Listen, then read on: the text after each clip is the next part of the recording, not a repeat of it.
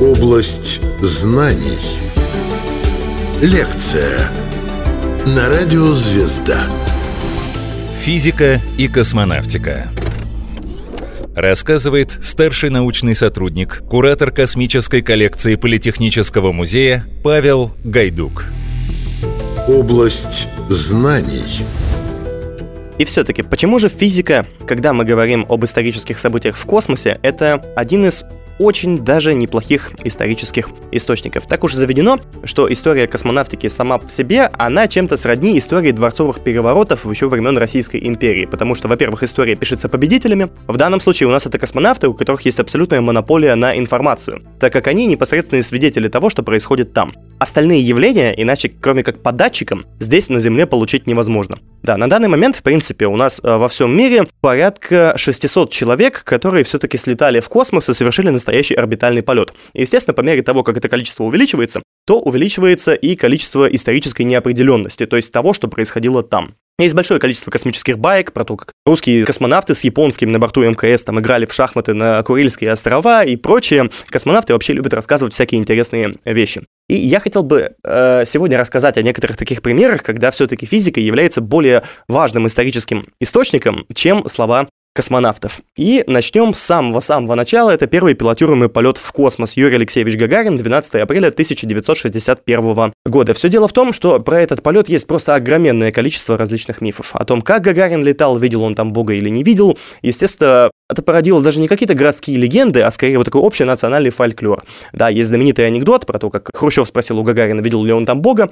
А Гагарин ответил, что э, да, видел. Хрущев ему сказал, только, только никому не говори. Потом он встретился с Папой Римским, а Папа Римский задает ему тот же вопрос, ты, дескать, Бога это видел?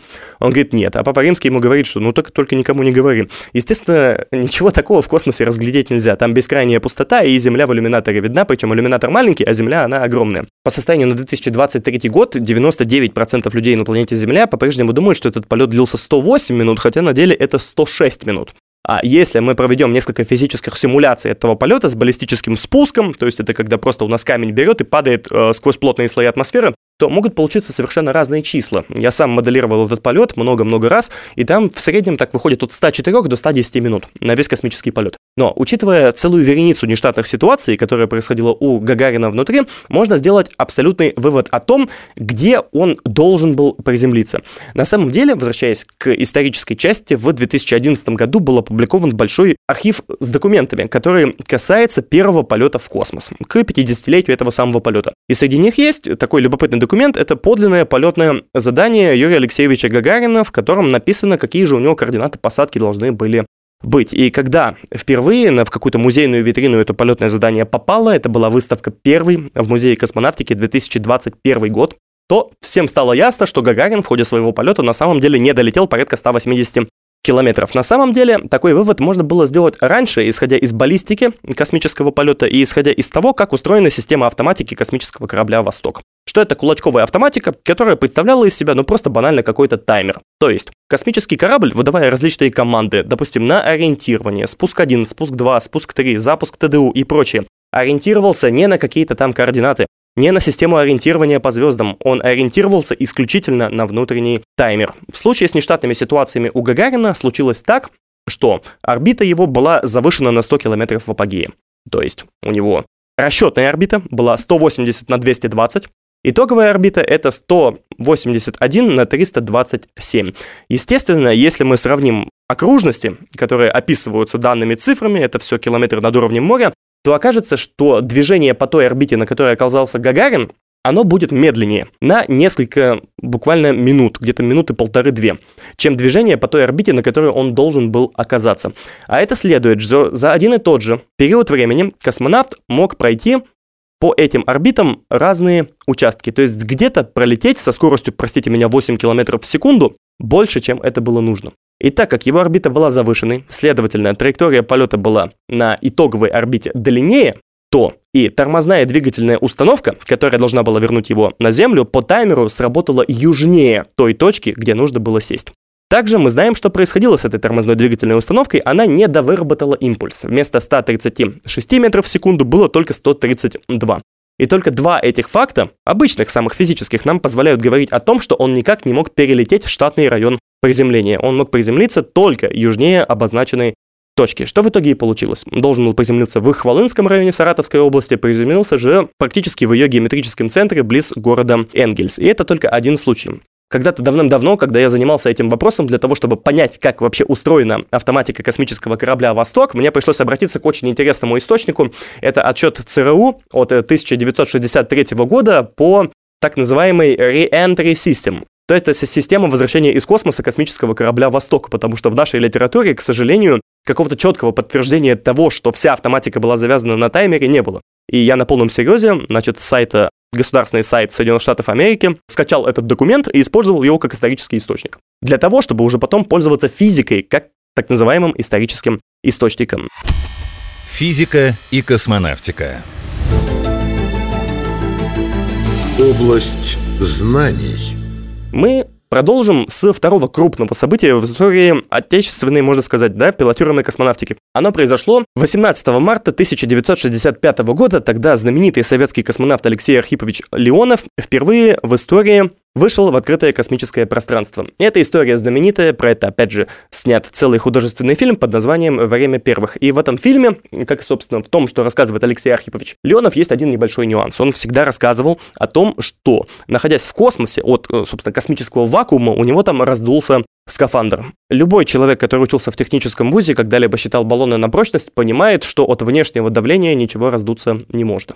Это всегда внутреннее давление так или иначе. И в данном случае, если мы знаем физику, то мы можем сказать, что же тогда действительно ощутил на себя Алексей Архипович Леонов. У него было две резиновых гермооболочки, которые за счет перепада давления внутри у него кислород под пониженным давлением, снаружи вакуум, просто терлись друг об дружку. И в итоге этот термин, который Леонов говорит, раздулся, и который попал в итоге в сознание людей, можно скорее описать как повышенная жесткость скафандра, когда руками ну, практически никак невозможно двигать. И это один из таких случаев, когда, опять же, у нас физика идет выше того, что говорят наши космонавты. Вообще в космосе было большое количество различных нештатных ситуаций, и о большинстве из них сами космонавты могли и не знать.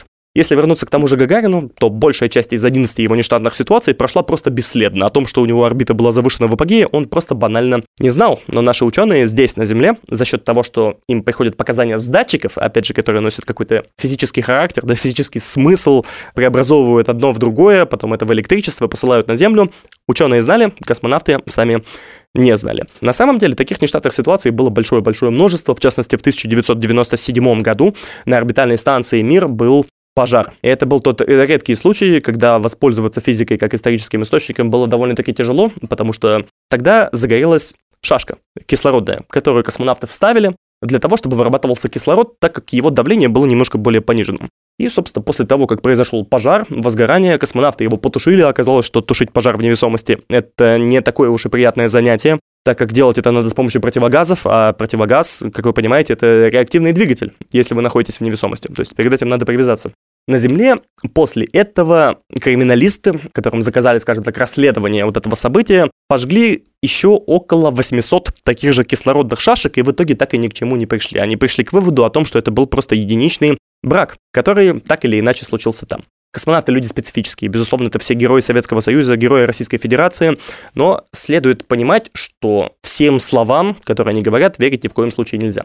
Однако, иногда даже простой радиоперехват сигналов того, как ЦУП общается с Землей, может служить замечательным историческим источником. И он тоже физический, потому что все частоты, на которых общаются космонавты, это у нас, скажем так, достояние общественности. Я знаю одного человека, его зовут Свен Гран, он живет в Швеции, это популяризатор космонавтики, так же, как и я. Человек, который просто слушает, что происходит на советских космических станциях, кораблях с 1962 года.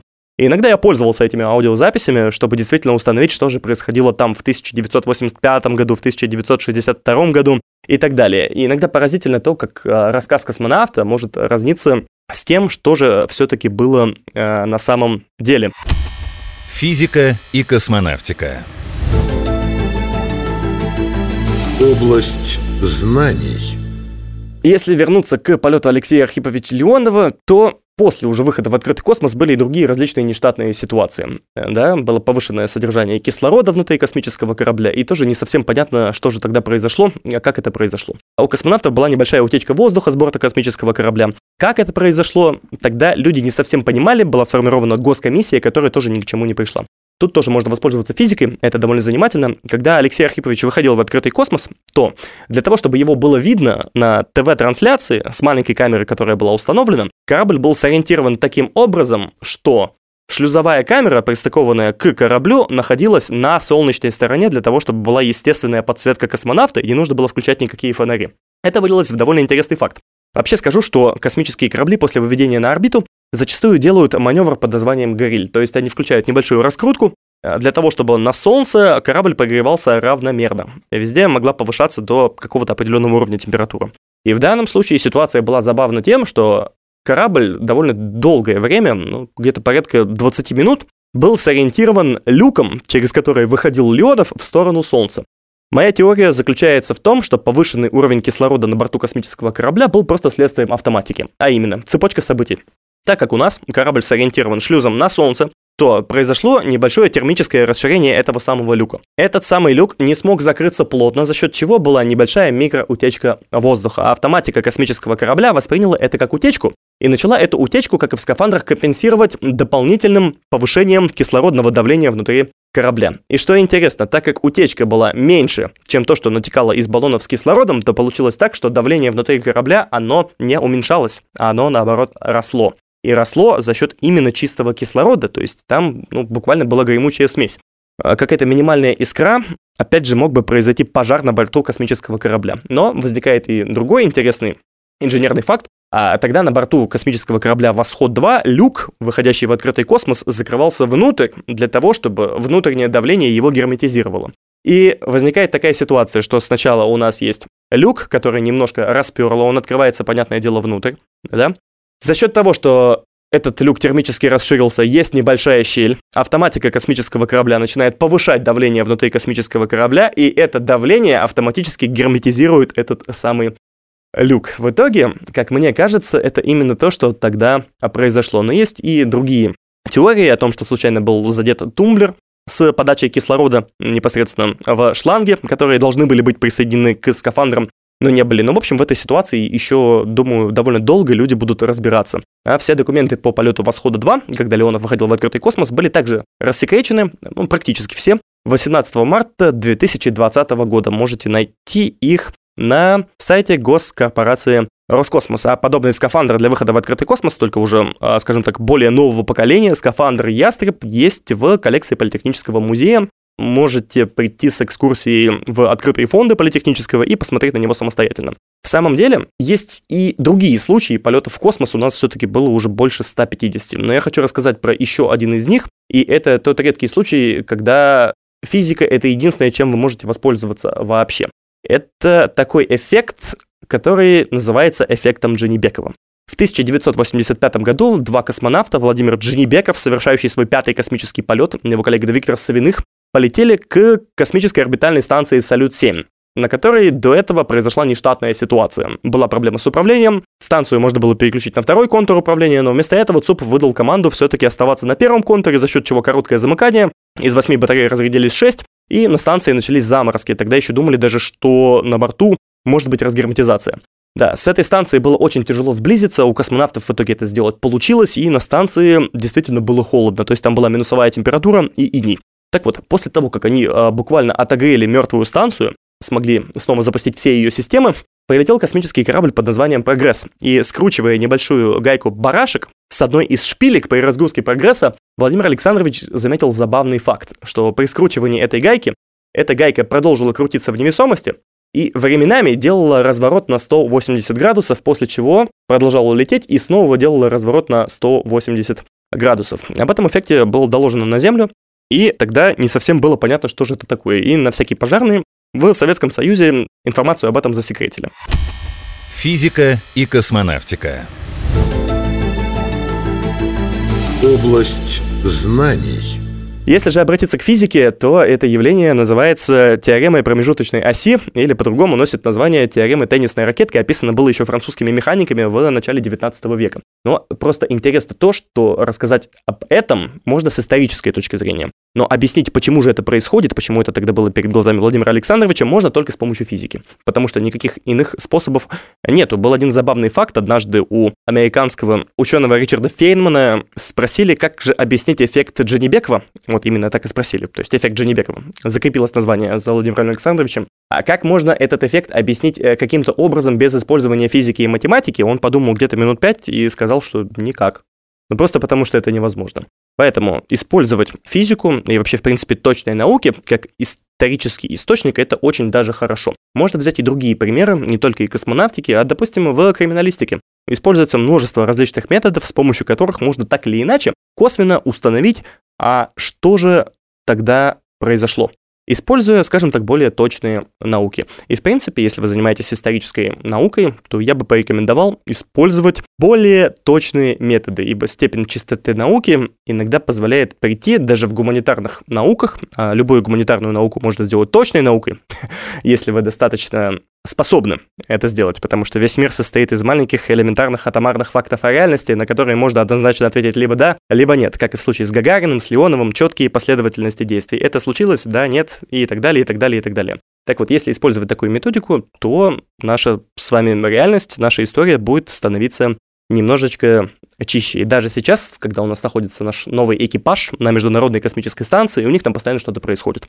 Да, могут произойти какие-то отказы определенные. Космонавты в том числе пользуются физикой для того, чтобы решать какие-то определенные проблемы. В частности, в 2020 году был знаменитый экипаж, это был первый экипаж, который полетел у нас в коронавирусную пандемию.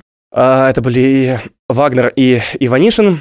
Перед ними была довольно жуткая нештатная ситуация с разгерметизацией модуля под названием «Звезда» который они решили элегантным образом. Они пытались найти место утечки самыми разными способами, но в итоге сделали это с помощью чая.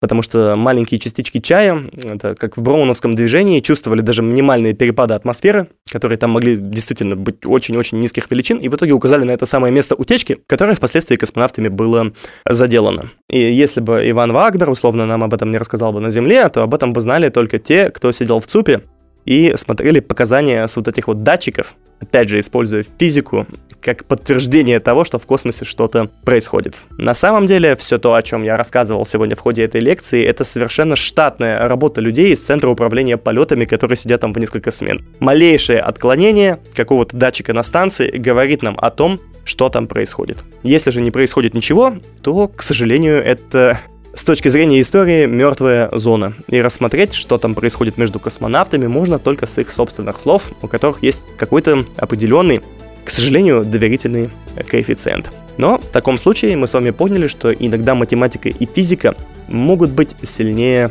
документов. Особенно, если мы говорим про такую сложную и изолированную от нас вещь, как полеты в космос. Рассказывал старший научный сотрудник, куратор космической коллекции Политехнического музея Павел Гайдук. Область знаний –